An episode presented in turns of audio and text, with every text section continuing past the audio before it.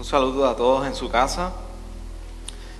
Nos gozamos de poder en esta mañana poder estar junto con ustedes compartiendo este tiempo de adoración y en la palabra. Por eso te invito a que ahí en tu casa puedas acompañarme al libro de Juan, Juan capítulo 9.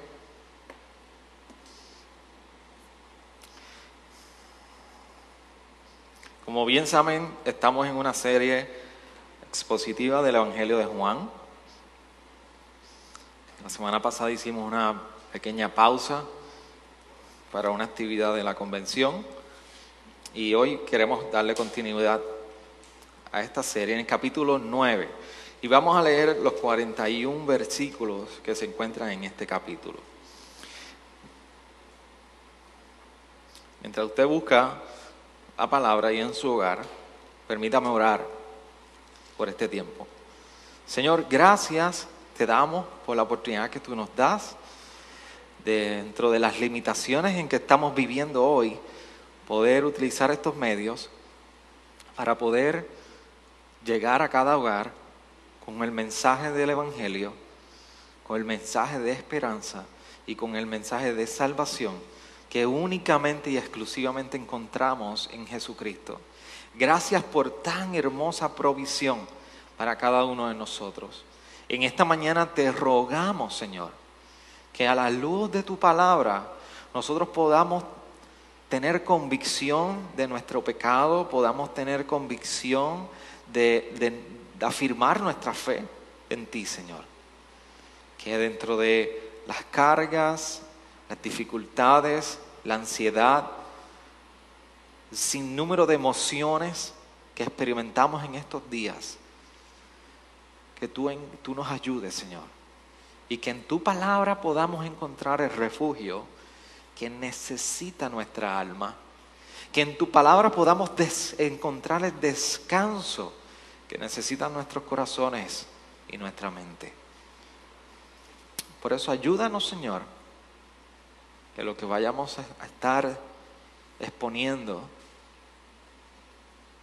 tu Espíritu Santo lo use para convencer nuestros corazones, Señor.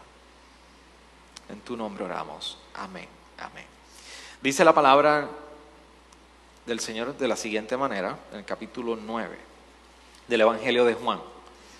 Al pasar Jesús vio un hombre ciego de nacimiento y sus discípulos le preguntaron diciendo, Rabí, ¿quién pecó? ¿Este o sus padres? Para que naciera ciego. Jesús respondió, ni este pecó, ni sus padres, sino que está ciego para que las obras de Dios se manifiesten en él. Nosotros debemos hacer las obras del que me envió mientras es de día. La noche viene cuando nadie puede trabajar. Mientras estoy en el mundo, yo soy la luz del mundo. Habiendo dicho esto, escupió en tierra e hizo barro con la saliva y le untó el barro en los ojos y le dijo, ve y lávate en el estanque de Siloé, que quiere decir enviado. Él fue, pues, y se lavó y regresó viendo. Entonces los vecinos y los que antes le habían visto que era mendigo, decían, ¿no es este el que estaba sentado y mendigaba? Unos decían, Él es, y otros decían, no, pero se parece a Él. Él decía, yo soy. Entonces se decían, ¿cómo te fueron abiertos los ojos? Él respondió, el hombre que se llama Jesús hizo barro y lo untó sobre mis ojos y me dijo, ve al Siloé y lávate. Así que fui, me lavé y recibí la vista. Y le dijeron, ¿dónde está él? Él dijo, no sé. Llevaron ante, los fariseos, llevaron ante los fariseos al que antes había sido ciego, y era día de reposo, el día que Jesús hizo el barro y le abrió los ojos. Entonces los fariseos volvieron también a preguntarle cómo había recibido la vista, y él les dijo, me puso barro sobre los ojos y me lavé y veo. Por, por eso algunos de los fariseos decían, este hombre no viene de Dios porque no guarda el día de reposo. Pero otros decían, ¿cómo puede un hombre pecador hacer tales señales? Y había división entre ellos. Entonces dijeron otra vez al ciego, ¿qué dices tú de él? ya que te abrió los ojos. Y él dijo, es un profeta. Entonces los judíos no le creyeron que había sido ciego y que llamaba, ya había recibido la vista, hasta que llamaron a los padres del que había recibido la vista. Y les preguntaron diciendo, este es este, es este vuestro hijo, el que vosotros decís que nació ciego. ¿Cómo es que ahora ve? Sus padres entonces le, respondieron y dijeron, sabemos que este es nuestro hijo y que nació ciego, pero ¿cómo es que ahora ve? No lo sabemos. ¿A quién le abrió los ojos? Nosotros no lo sabemos. Preguntadle a él, edad tiene, él le hablará por sí mismo. Sus padres dijeron esto porque tenían miedo de los judíos, porque los judíos ya habían puesto se habían puesto de acuerdo en que si alguno confesaba que Jesús era el Cristo, fuera expulsado de la sinagoga. Por eso sus padres dijeron, edad tiene, preguntadle a él. Por segunda vez llamaron al hombre que había sido ciego y le dijeron, da gloria, da gloria a Dios. Nosotros sabemos que este hombre es un pecador. Entonces él le contestó, si es pecador, no lo sé. Una cosa sé, que yo era ciego y ahora veo. Le dijeron entonces, ¿qué te hizo? ¿Cómo te abrió los ojos? Él le contestó, ya, los ya os le di, lo dijo y no escuchasteis. ¿Para qué queréis oírlo otra vez? ¿En qué también vosotros queréis haceros discípulos suyos? Entonces lo insultaron y le dijeron, tú eres discípulo de ese hombre, pero nosotros somos discípulos de Moisés. Nosotros sabemos que Dios habló a Moisés, pero en cuanto a este no sabemos de dónde es. Respondió el hombre y les dijo, pues en esto hay algo asombroso que vosotros no sepáis de dónde es. Y sin embargo, a mí me abrió los ojos. Sabemos que Dios no oye a los pecadores, pero si alguien teme a Dios y hace su voluntad, a éste oye. Desde el principio jamás se ha oído decir que alguien abriera los ojos a un ciego de nacimiento. Si éste no viniera de Dios, no podría hacer nada. Respondieron ellos y dijeron, tú naciste enteramente en pecados y tú nos enseñas a nosotros y lo echaron fuera. Jesús oyó decir, oyó decir que lo habían echado fuera y hallándolo le dijo, ¿crees tú en el Hijo del Hombre? Él respondió y dijo, ¿y quién es, Señor, para que yo crea en Él? Jesús le dijo, pues tú le has visto. Y el que está hablando contigo, ese es. Él entonces dijo, creo, Señor, y le adoró. Y Jesús dijo, yo vine a este mundo para juicio, para que los que no ven, vean, para que los que ven se vuelvan ciegos. Algunos de los fariseos que estaban con él oyeron esto y le dijeron, ¿acaso vosotros también somos ciegos? Jesús le dijo, si fueras ciegos, no tendráis pecado. Pero ahora, porque decís, vemos, vuestro pecado permanece. Gracias al Señor por su palabra. Un pasaje, un capítulo completo que no podemos obviar, tener que ponerlo de manera completa, con una escena de un ciego. Sin embargo, es bien común que nosotros como seres humanos tengamos la necesidad de buscar iluminación. Todos en algún momento dado hemos experimentado algún tipo de oscuridad, particularmente si se recuerdan los tiempos de María, del huracán María, cuando estuvimos muchos meses sin luz eléctrica o servicio eléctrico. Y una, y una de las tendencias que nosotros tenemos es que si se va la luz, por lo menos eh, hace recientemente en mi casa se fue la luz y nuestra tendencia fue inmediatamente a nosotros buscar una lámpara, buscar una linterna, se fue la luz, busca la, la linterna. No toleramos la oscuridad. Sin embargo, hay una necesidad de nosotros buscar la iluminación, de nosotros ser iluminados en nuestros días. De hecho, cerca de donde yo vivo hay un letrero que cuando paso por la, por la carretera, eh, este gran letrero ofrece leer, eh, leer las cartas. Y es un, es un letrero sumamente grande con toda la información prometiéndote y garantizándote que te van a revelar tu futuro. Eso se le conocemos muchísimo como los videntes. Y es una búsqueda de ser iluminado sobre nuestro futuro, sobre nosotros. Recientemente estoy leyendo una novela que se llama La, luz que no puedes ver de Anthony Doerr. Y, esta novela se va desarrollando y uno de los personajes que va dentro de esta, de esta trama es una niña ciega. Y, y, es, y es, es interesante la manera que el autor incluye esta escena de una niña ciega y cómo ella trata de experimentar en la, en la dinámica del día a día las sensaciones eh, y poder parpar, a pesar de que ciega, lo que otros ven. ¿Por qué? Porque en el ser humano hay una necesidad de ver. El ser, el ser humano quiere ver porque es un sinónimo de experimentar vida. Y Jesús nos está recordando.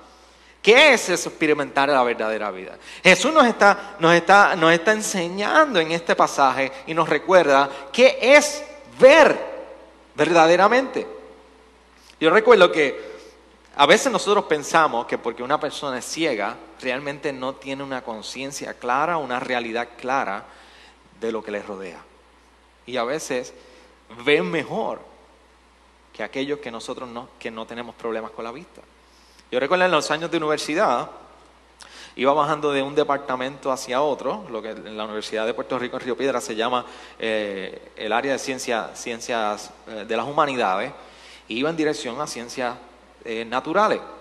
Y es un tramo de, de más de cinco minutos caminando, para que usted tenga una idea. Y en mi camino, yo voy un poquito acelerado y me voy encontrando que hay una pareja de ciegos, un muchacho y, una joven para mi entender son, novios y van agarrados de la mano. Y yo voy por toda la acera caminando lo más feliz, pero voy rápido, sin mirar por dónde voy. Y cuando estoy pasando juntamente, le estoy pasando al lado a ellos, escucho que él le dice a ella, ten cuidado, porque aquí, cerca de aquí, estamos llegando a un boquete que si te caes te mata. Si él no me lo dice, si él no lo dice, a viva voz a su novia, yo caigo en el boquete. Porque ahí fue que yo hice conciencia y dije, eh, es verdad. Y estaban justamente ahí. Así que Jesús nos está enseñando cómo, en medio, cómo hay una necesidad, una realidad de ceguera, pero cómo se puede ver y cómo realmente somos sanados de esa ceguera.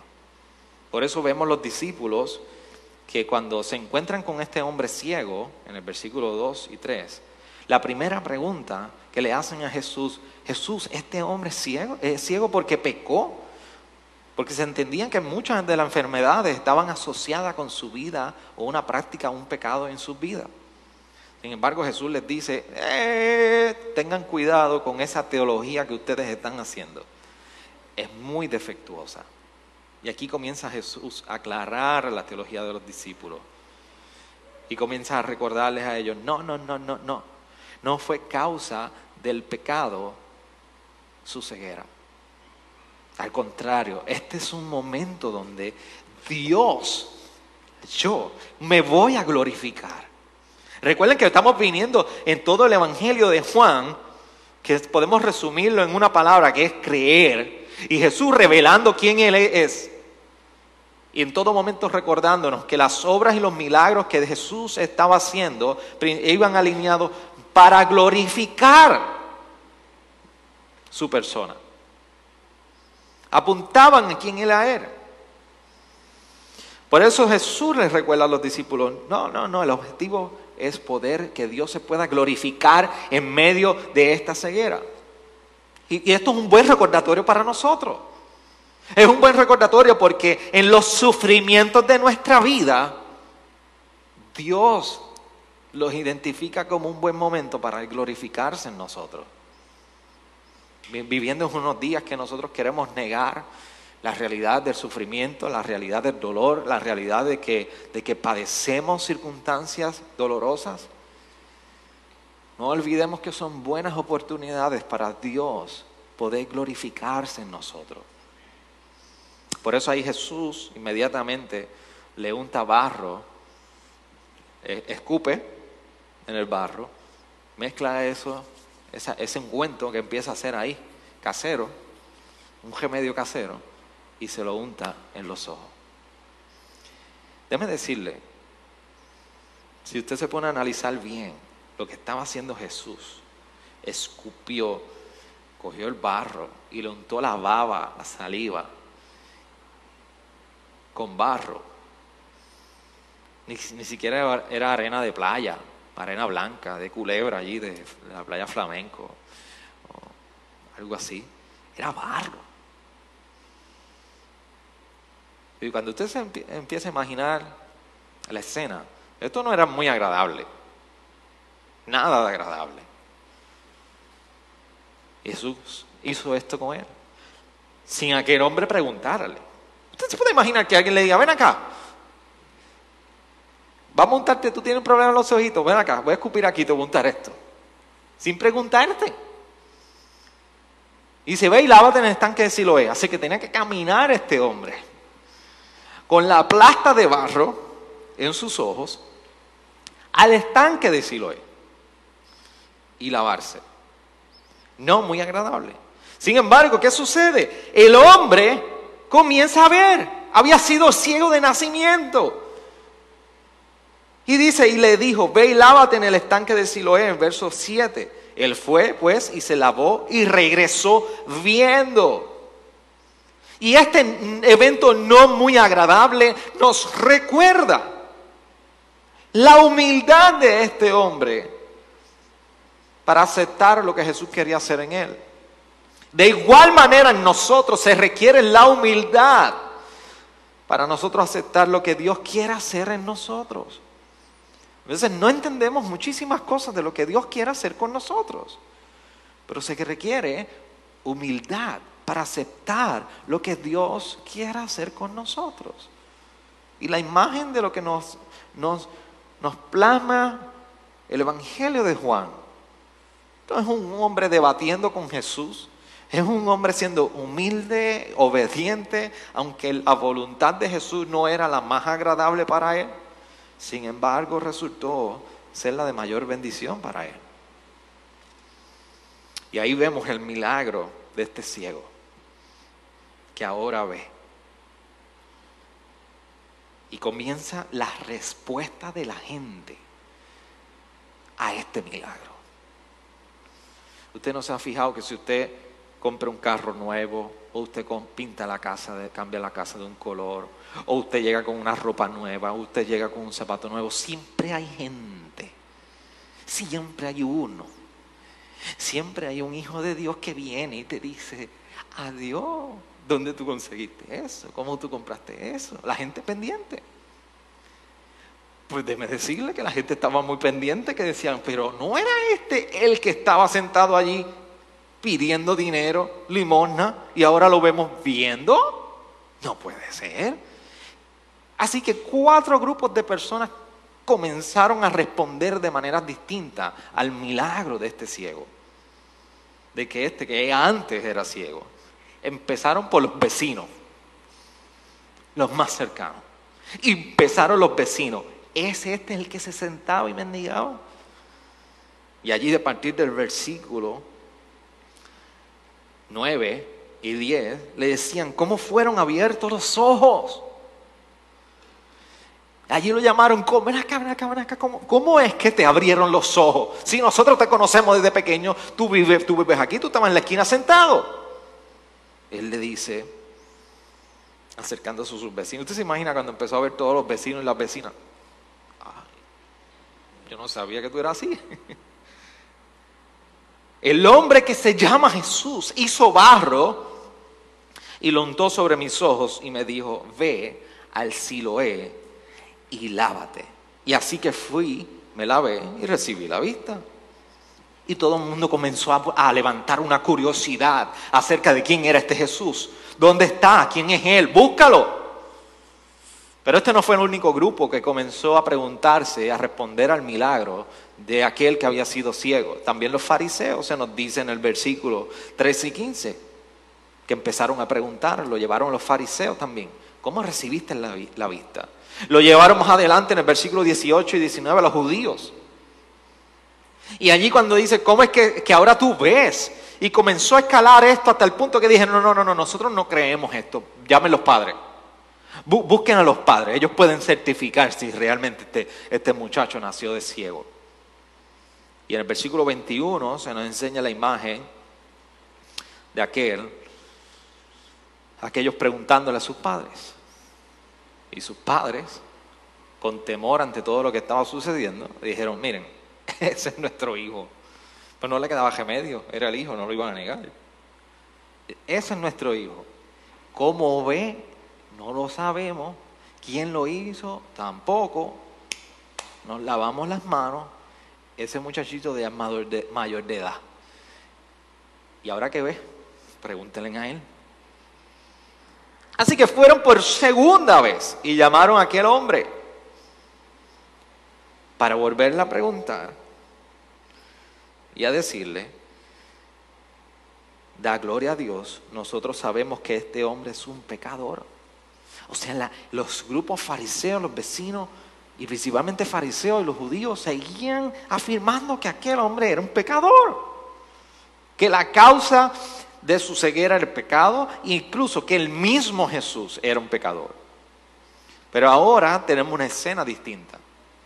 No solamente se están encontrando con aquel que había sido ciego siendo sanado de camino de Siloé, de vuelta, sino que ahora estaban, iban a ser confrontados con la transformación de un hombre. Porque la respuesta de este hombre ahora era, si es pecador, cuando le preguntaron acerca de Jesús, era, si es pecador, no lo sé. Pero una cosa yo sé, que yo era ciego y ahora veo. Yo no les puedo decir ahora quién era este Jesús. Yo no les puedo dar la contestación que ustedes quieren. Pero realmente, lo único que te puedo decir es lo que Él hizo en mí. Es lo más que yo te puedo decir. ¿Por qué? ¿Por qué esto? Porque ahora llegó el punto donde es difícil poder entrar en argumentos cuando ocurre una transformación. ¿Y cómo, cómo es, qué, qué relación tiene esto con nosotros? Que en ocasiones tú no, son muchísimas las ocasiones donde tú y yo no entendemos lo que Dios está haciendo. Son muchísimas las ocasiones donde posiblemente estamos un poco confundidos de qué es lo que Dios está haciendo en, en nosotros. Hay ocasiones, no lo vamos a entender. Yo quiero que tú entiendas esto. No lo vamos a entender en ocasiones. Pero precisamente este, este momento donde vemos esa transformación en este hombre, nos recuerda que no nos debemos olvidar lo que Él ha hecho por nosotros. Que cuando llega el momento de no entender lo que Dios quiere hacer en nosotros, o está haciendo en nosotros, o estará haciendo en nosotros, no es momento de olvidar. No olvides lo que Dios ha hecho en ti. No olvides cómo te ha sanado, no olvides cómo te ha limpiado, no olvides cómo te ha dado la vida. Cuando no sepamos ni entendamos lo que Dios está haciendo en nosotros, recuérdate que es necesario que tú recuerdes lo que Él ha hecho en tu vida. No olvides el testimonio de Dios que ha sido establecido en ti por Cristo Jesús. Y aquí entonces este hombre ciego, que era ciego, comienza entonces a entrar en un diálogo y a clarificar muchísimas cosas de la teología de aquellos judíos y fariseos. Cuando les dice, que me abrió los ojos sin conocerlo. Más adelante le dice que Dios oye a quien teme y hace su voluntad en el versículo 31. Recuerde que volvieron, siguieron preguntándole a este hombre. Le siguieron preguntando, insistiendo a tal punto que él le contesta y le dice, pero ¿qué es lo que ustedes quieren? ¿A ustedes también quieren ser discípulos de él? Eso fue una ofensa. ¿Cómo tú a decir los fariseos, ustedes quieren ser discípulos de Él? Realmente no. Pero aquí comienza el hombre hacerle toda una clarificación al argumento en el versículo 29, donde dice, nosotros sabemos que Dios habló a Moisés, pero cuando a este, en cuanto a este, no sabemos de dónde es. Y el hombre comienza a recordar, bueno, me abrió los ojos sin conocerlo. Eso es lo primero. Lo segundo, que Dios oye a aquellos que busquen hacer su voluntad o temen, le temen a Él y anhelan hacer su voluntad. Y lo tercero, versículo 33, si este no viniera de Dios, no podría hacer nada. Solamente alguien que proviene de Dios puede hacer estas obras.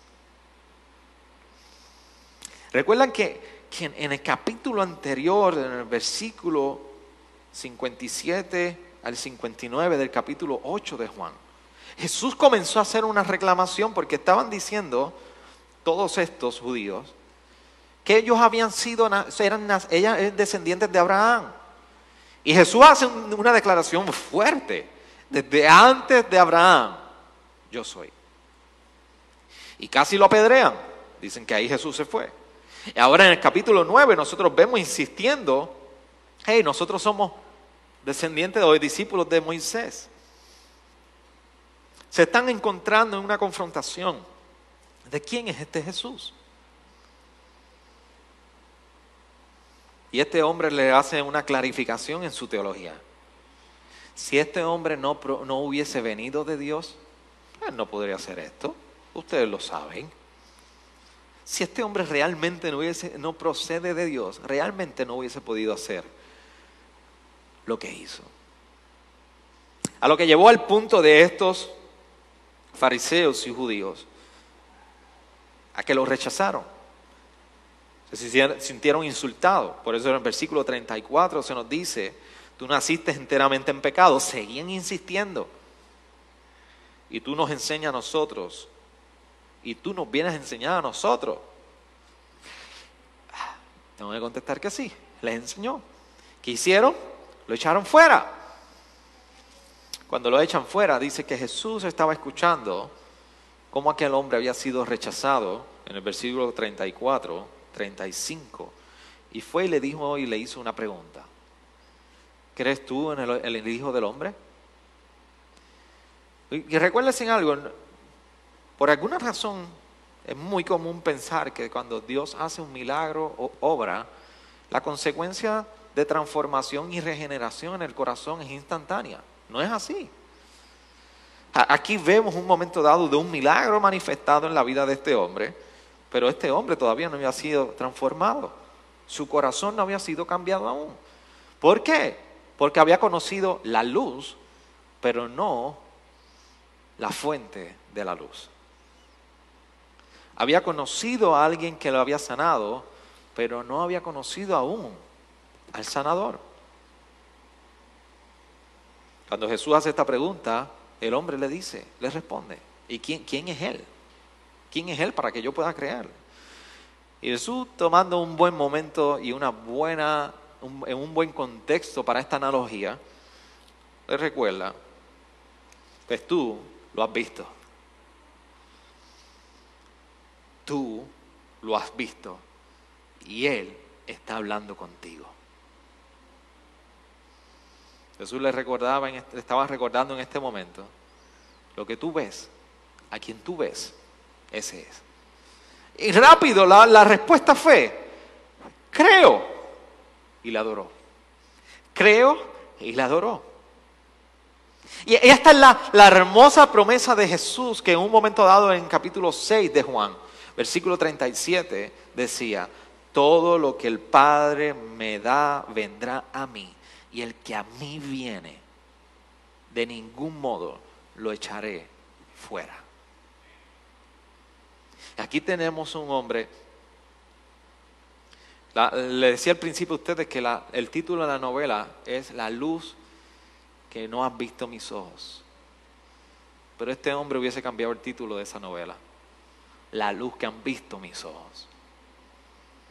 Este hombre no solamente su sanidad de ceguera representaba una sanidad física. ahora también representaba la sanidad espiritual de la condición de pecado que realmente tenía este hombre. Ahora este hombre podía decir que realmente veía, que no solamente conocía, porque si vemos en los pasajes anteriores, este hombre tenía, y déme decirle, déme hablarle a aquellos que se creen teólogos y piensan que porque lo que conocen son salvos. Eso no garantiza nada. Poner muchísimas verdades bíblicas en Facebook no garantiza que tú eres salvo. Este hombre sabía que aquel que estaba allí lo había sanado, aunque no lo conocía. Sabía muy bien que aquel hombre no era capaz de hacer todo esto, sino era porque procedía de Dios. Así que sabía de qué tipo de divinidad estaba hablando. Y lo tercero, este hombre sabía muy bien que Dios respondía a quien anhelaba su voluntad y vivía en temor delante de él. ¡Wow! Conoce mucho más que lo que nosotros hemos conocido a veces cuando llegamos como recién convertidos. Pero todavía no había podido creer y adorar a aquel Jesús. Todavía no había podido conocer, no había conocido al Hijo del Hombre. Por eso es importante que nosotros miremos que la verdadera transformación no ocurre en nuestra vista y en nuestro intelecto primeramente. La verdadera transformación viene de aquella que es provocada en una regeneración de nuestros corazones para ver al Hijo del Hombre, creer en Él y adorarle. Por eso nuestra verdadera condición no es una ceguera física, es una ceguera que es real, que es espiritual. Hace par de años atrás, mientras estaba en, la, en, Arecibo, hay un lugar que se llama cerca de la costa La Marginal. Y muchísima gente va a ese lugar para caminar y correr. Y uno de esos días voy por uno de los puentes de Arecibo. Y veo este único hombre caminando, casi corriendo. Y detrás viene otro hombre, casi corriendo. La única diferencia es que el hombre que iba detrás del primero tenía su mano puesta en el hombro. Cuando paso por el lado, para mi sorpresa, era un ciego. Era un ciego ejercitándose en aquella zona, a un ritmo que tú dices, wow, es impresionante. Pero aquel ciego corría como si sus ojos hubiesen estado abiertos. ¿Sabes por qué? Porque había uno delante de él que le permitía ver el camino. Hoy es un buen día que si tú no has conocido el Evangelio y quién es Jesús, hoy es un buen día para un ciego llegar a aquel que te puede permitir ver y puede permitirte ver el camino a nosotros los que hemos sido sanados y entendemos que hemos sido sanados, se nos da un recordatorio en este pasaje. Que los que han sido sanados de la ceguera espiritual anhelan la voluntad de Dios. Anhelan vivir cada día haciendo la voluntad de Dios, procurando la voluntad de Dios. ¿Se acuerdan que Pablo decía que ya sea que comáis o bebáis, todo lo hagamos para la gloria de Dios. De eso se trata la voluntad de Dios. Que sea glorificado en nosotros y nosotros le glorifiquemos en todo lo que hacemos. De igual manera, se nos recuerda que el que ha sido sanado de la ceguera espiritual es aquel que vive en temor a Dios, tiembla, anhela la sabiduría anhela agradar a Dios porque su temor está en Él. Y otro recordatorio que nos hace este pasaje es que si hemos sido sanados de nuestra ceguera espiritual, es un llamado a testificar lo que Dios ha hecho en nosotros. Es un llamado a testificar a cuando otros pregunten, ¿qué ha sucedido en tu vida? Pues mira, yo no te puedo explicar a toda cabalidad porque no entiendo todo todavía, pero te tengo que decir que yo era ciego y ahora yo veo, yo veo.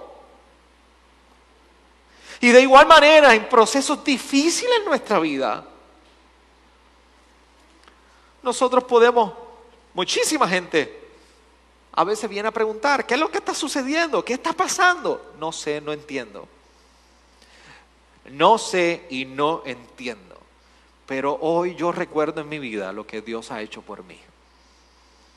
No puedo entender lo que está pasando, pero yo hoy recuerdo lo que Dios está, ha hecho por mí. Muchísimos salmos hacen esto. El salmista hizo esto en muchísimos salmos recordando la historia de la fidelidad de Dios con el pueblo de Israel y aferrándose a esas verdades que históricamente han estado en su pueblo y que lo ayudaron a sostenerse en tiempos difíciles. Igualmente nosotros necesitamos mirar a lo que Dios está haciendo. Miramos a nuestros hijos y empezamos en Facebook, vemos muchísimas fotos hoy día donde la gente dice, qué, mucho, qué rápido pasa el tiempo. Aprovecha el tiempo hoy. ¿Por qué? Puedes valorar lo que tienes hoy, lo que está sucediendo hoy, por lo que está, ha sucedido en el pasado. Estamos en un tiempo donde anhelamos estar congregados, estar reunidos nuevamente unos con otros. ¿Por qué? Porque hemos conocido la experiencia y la bendición hermosa de lo que es ser edificados como iglesia cuando estamos juntos. Es bíblico. Esa bendición está en la palabra. Por eso miramos al pasado. Miramos. Nos incomoda el estar encerrados el día y noche en nuestros hogares, limitados de nuestro tiempo, porque hemos experimentado lo que es estar afuera, libre, sin limitaciones. Por eso en los tiempos difíciles es un tiempo para testificar de Él.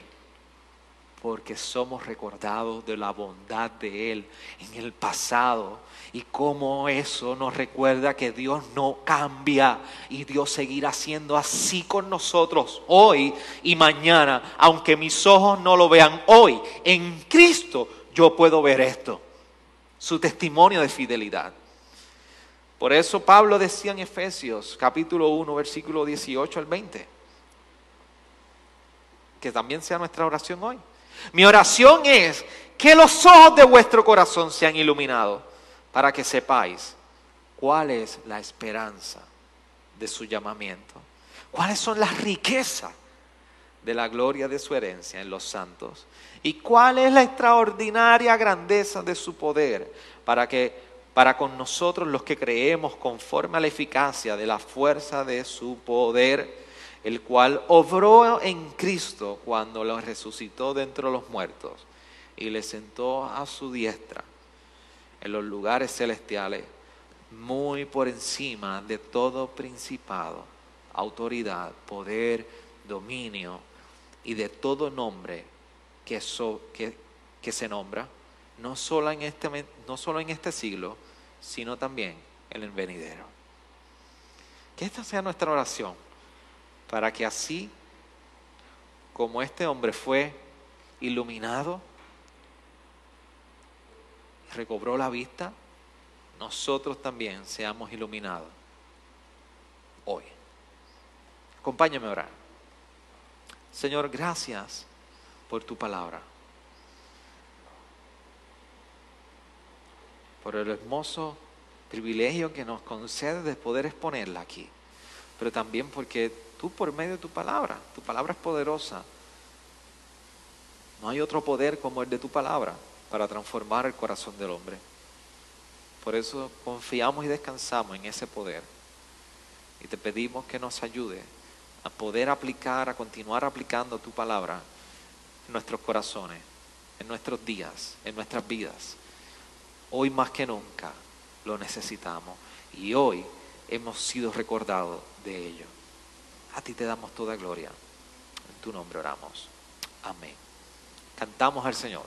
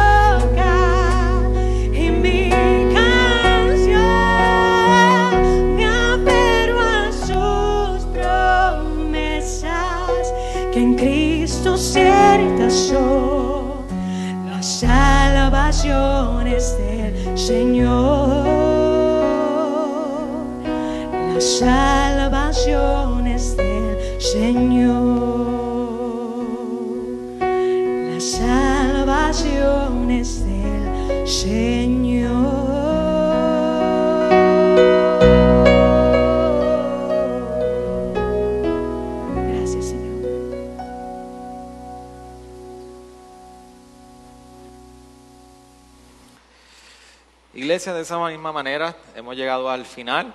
Queremos compartir algunos anuncios. Primero le queremos recordar a la iglesia, en esta semana repetimos el tiempo de iniciativas de lunes al sábado de oración y ayuno.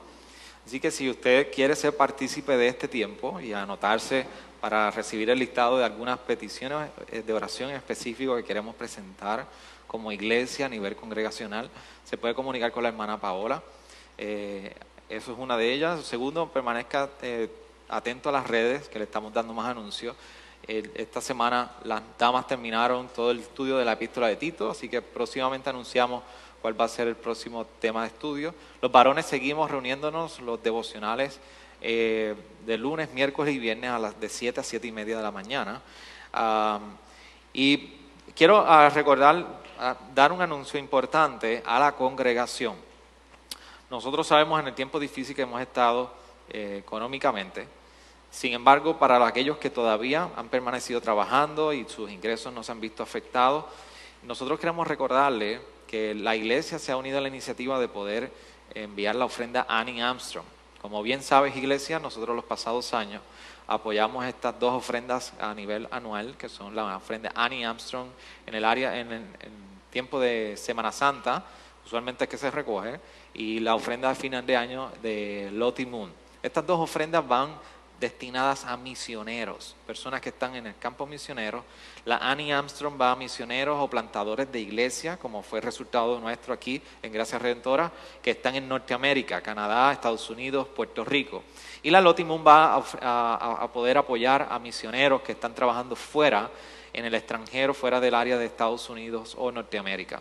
Por eso, aunque se extendió el tiempo y nosotros hemos visto el reto económico por la situación, nosotros queremos las próximas semanas y extendernos hasta junio y posiblemente hasta julio para recoger esta ofrenda poco a poco. Así si usted no se ha afectado en sus ingresos y quiere aportar y enviar esta aportación, yo le, solicito que se puedan comunicar ya sea con el hermano Orlando, nuestro diácono de finanzas, o la hermana Jovelis, para que ellas nos puedan indicar cuál sería la mejor manera de identificar esta ofrenda de Annie Armstrong. Así que queremos apoyar a estos misioneros que dependen 100% de esta ofrenda para sostener sus vidas, sus familias y si Dios nos ha bendecido a nosotros en este tiempo, ¿por qué no nosotros compartir de ello? Así que esto es la única solicitud en el área de finanzas que le queremos compartir.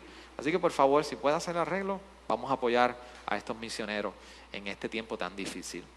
No tengo más nada, pero quiero enviarle saludos a toda la iglesia. Le hemos estado extrañando y yo estoy seguro que cada uno de los hermanos que está aquí eh, le envía saludos. Tengo al pastor Israel, tengo a Francisco, a Bridget nos visita hoy con, con- junto con Zenaida. Tenemos al pastor Joel y a Chino, Héctor Cruz, cariñosamente Chino. Así que um, eh, tengo a Neicha, no se me quede, Neicha, está por ahí, pero ya ustedes la vieron. Y las niñas están ahí enmascaradas, todas protegiéndose. Así que si usted sabe que tenemos un límite de todos los domingos por el momento para nosotros poder armar los servicios y que puedan ser transmitidos hasta 10 personas que no se nos permite la ley, por esa razón hemos dejado unos espacios dentro de esos 10 cupos para que personas de la iglesia puedan rotar y puedan venir y presenciar el servicio con las debidas precauciones en una esquinita o en una silla. Y si usted desea participar el próximo domingo, eh, por favor se comunica con la hermana Paola para dejarle, para que ella le, explique cuántos espacios están disponibles para la semana próxima. Así que pronto nos veremos y anhelamos poder estar todos juntos. Permítame orar por cada uno de ustedes mientras comenzamos una semana nueva en el Señor. Señor, gracias. Te damos por este tiempo que tú nos concedes. Hemos sido edificados y bendecidos a pesar de la distancia que, no, que, no, que tenemos. Señor, permite que nosotros confiamos en, plenamente en que tú, esta es tu iglesia y tú sigues edificando tu iglesia aún en estas limitaciones. Tu palabra no torna atrás vacía, Señor. Por eso, Señor, te, ruego por la iglesia, por cada uno de los hermanos, que tú, tú los guardes completa paz. Tú los ayudes, Señor, en este tiempo y que tú seas con ellos, dirigiéndolo, proveyendo y guardando en paz sus vidas, Señor. Cada paso. Concede sabiduría para nosotros saber cómo caminar durante este periodo. Mira aquel que está afligido, aquel que está agobiado, que tú seas visitándolo en tu palabra y por tu espíritu para traer fortaleza. Y a nosotros como iglesia seguir creciendo como comunidad para apoyarnos unos a los, a los otros. A ti te glorificamos, Señor. En tu nombre oramos. Amén, amén. Iglesia, Dios les bendiga. Pasen buenas tardes.